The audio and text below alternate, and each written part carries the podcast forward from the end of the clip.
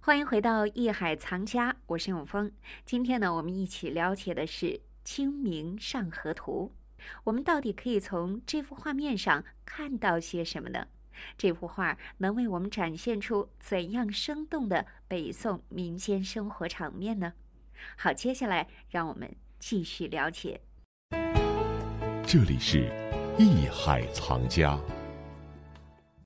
为什么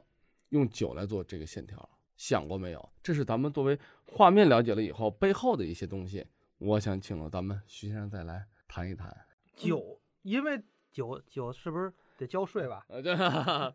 呃，进国库哎啊，，国家的这个鼓励有好多酒馆，完了交税，是这意思不是？呃，这个反正市场是吧？哎，然后对我觉得呢，可能嗯就是当时啊，人们在外面应酬的比较多，所以这个酒店也会相应多一嗯对对些。对对，是哪是个吧城市一繁华，不就是现在酒店就多，对吧？对对，他说这酒店，我估计就是现在的饭馆儿啊它小饭馆儿它未必都是酒肆嘛就就对光卖酒，对也肯得定买点菜。怎么两斤牛肉是有哎，的？对对对对，来点炒饼。我觉得啊刚才大家实际上一感受就对了，因为当时商业贸易嗯还有商业的文化非常发达，嗯，喝酒，咱们现代人来讲也是。徐先生，你喝酒，嗯当然说了，有可能他喝闷酒，嗯嗯，但是实际上大部分来讲，嗯，几个朋友坐在一起高兴，对，对，哎，生活比较什么惬意，嗯哎，咱们比较就包括咱说了过节了嗯啊，呃，永丰主持人家里的那咱也得喝点小酒等等，无嗯酒不成席嘛。也就是说，酒文化在中国的历史上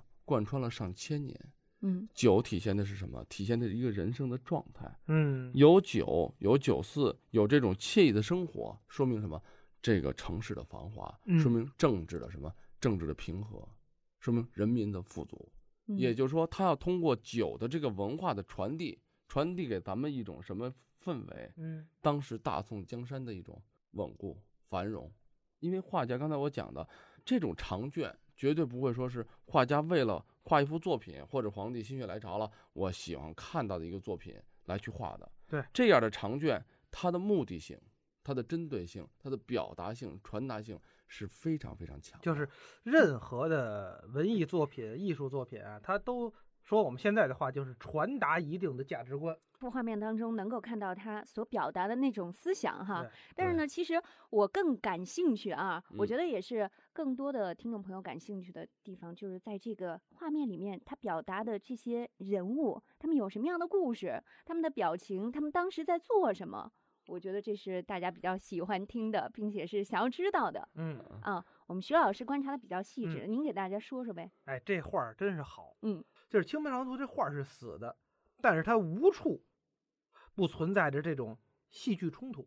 嗯那这个是一个很，就是太高明的事儿。他不但是一个画家，而且是一个好的导演。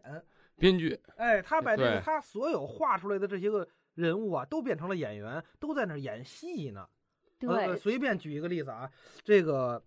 在这个画面上啊，有这么一个迎亲娶亲的队伍，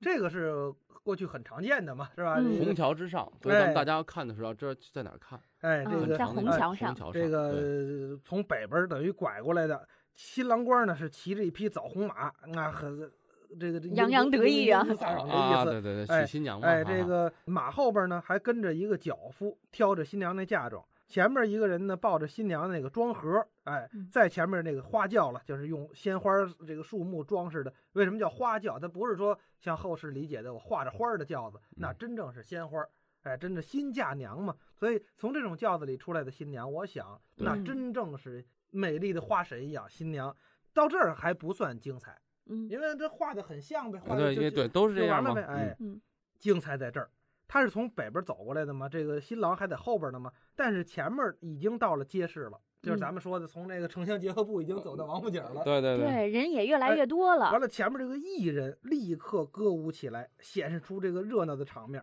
大家伙儿都看了，哎呦，这这等于是吹打弹拉的结婚的啊，结婚的来了，对，看热闹的都。多了，周啊围人就都开始看，不单人看，一头驴也看。这驴怎么回事呢？就是嗯有一个刚卸了货的驴，啊，看见对面茶馆啊也拴着一个驴，结果这些人不都看着新娘子看这个过嫁妆吗？啊，啊这驴呢没看，驴看那边那母驴呢，啊，找伴 儿，哎，结果他这么一叫唤，那边那驴也叫唤，扭转身子，前蹄腾空，那意思我看见我的我心就得中爱人了奔过我去我得过了来，但是他过不来，嗯为什么呢？他拴拴着着缰绳呢。啊，结果这头叫驴呢，也试图向茶馆方向那驴子跑。正在这会儿，一个小孩儿在驴子前边儿跑过来了，险情啊！哇怎么办嗯？千钧一发，车旁的车夫一把把这驴的缰绳抓住了。就这个情节，整个这是一个啪戏剧冲突，啪一下就印在这画面上了，嗯，让人嗯不看着这画显在这画面上了，哎，就是一个最好的电视剧的一个定格。所以嗯你说人家怎么画这么好的？这么好的特紧画张它啊不像清朝那些个帝王出行图、帝王狩猎图，画了一千多 军事。呃刚才你看，全刚一模对样，儿刚才你看 这个徐先生这么一讲啊，大嗯家呢，你看已经被这个非常强烈的一个冲突的情景嗯带入进去了。对嗯但是画家高明就高明在哪儿？从画面开始是很平和的一个乡村的场景，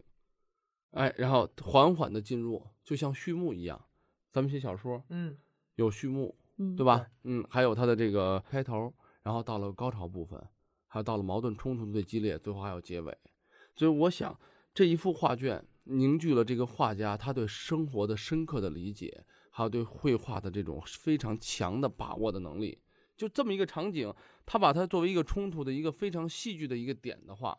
那前面的东西是都是什么很平淡的铺垫。嗯嗯，这个东西，刚才我觉得徐先生你讲的这个嗯场景，为什么我说希望大家一定要亲身去看的画，嗯只是这个矛盾冲突的一个部分。嗯我刚才说的，船要翻，大家去控制船。人这个这个老妇人可能岁数大的一个长者，一个妇女啊，她在指挥旁边这些小伙子们去干，众人齐心合力的啊，再去来把整个这个，比如说出现困难去度过，嗯，哎，这是生活的场景，后面还会有一个又一个的，这个希望大家去看。还有一些什么，他有乞丐，嗯也有嗯流浪汉，嗯啊、也有这些，那就所谓社会的一些底层的，还包括一些阴暗的东西，为嗯什么会画在画面中？这个就是说明，一旦画面中有了这个，也就是说，画家嗯在真实的把生活，在这个画卷中，我是可以传达出来的。嗯也这就是是为画什么家自己的一种思想的体现。画家的思想，同时，我觉得为什么这张画的伟大之处在于，他敢于呈现社会的好现的实，嗯不好的，敢于再现，说明当时的君主允许他再现。如果说了对你不给我画太平盛世，不给我画一片繁荣，我杀头。不是皇上一看就急了，我你给我画这，我这汴梁城里哪有要饭的？这不胡说吗？对你，但是恰侮辱我恰吗？对不对？这没幅有画留下来了哎，嗯啊，而且是一幅旷世奇作，就在于嗯就是这张画所体现的人文的关怀，这里面蕴含的深刻的社会的现象、社会的感情，还有画家本人的那种对普通百姓对嗯市井生活的那种关注，画的是人们最本质、最真实的生活。对嗯，那这个东西才是最打动我们的。对，嗯所以这幅画儿也是有很高的历史价值和艺术价值对存在的。对，在这个时段呢，要和大家共同来聊一聊我们通常能看到的这几个《清明上河图》的版本，哪一版算是真迹？请我们的何老师来给我们解答一下，因嗯为我们看到有很多哈，现在流传在世界各地的这个版本有差不多四十多种，然后它四十多种，，对，然后各种的摹本、临本加起来可能得有一千多种，好因家为伙，嗯这个是确实是一千多年来就不断的这这有这个画家们还有帝王们就是手磨心追的一种精品杰作。我觉得嗯主要是这些个作假的人嗯啊，他不嫌麻烦，但是呢，可以很自豪的，我也可以很骄傲的说呢，在学术界基本上公认的最好的，也是最就是怎么咱们说俗一点是最正宗，实际嗯就是被认可是在北宋张德端所画的这幅作品，就收藏于咱们的北京故宫博物院哦嗯，啊，这是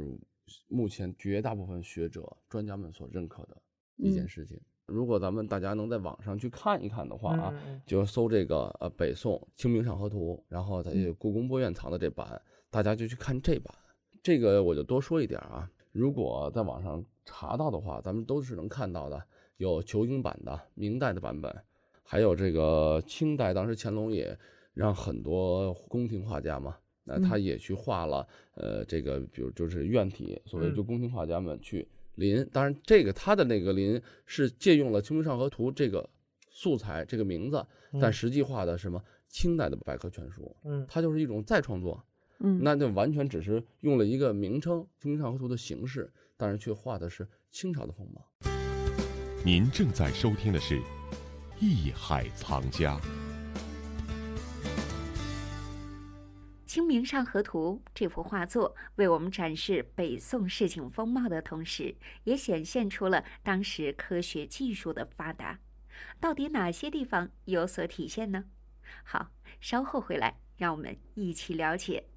这里是艺海藏家，我是永峰，让我们待会儿见。本节目由喜马拉雅独家播出。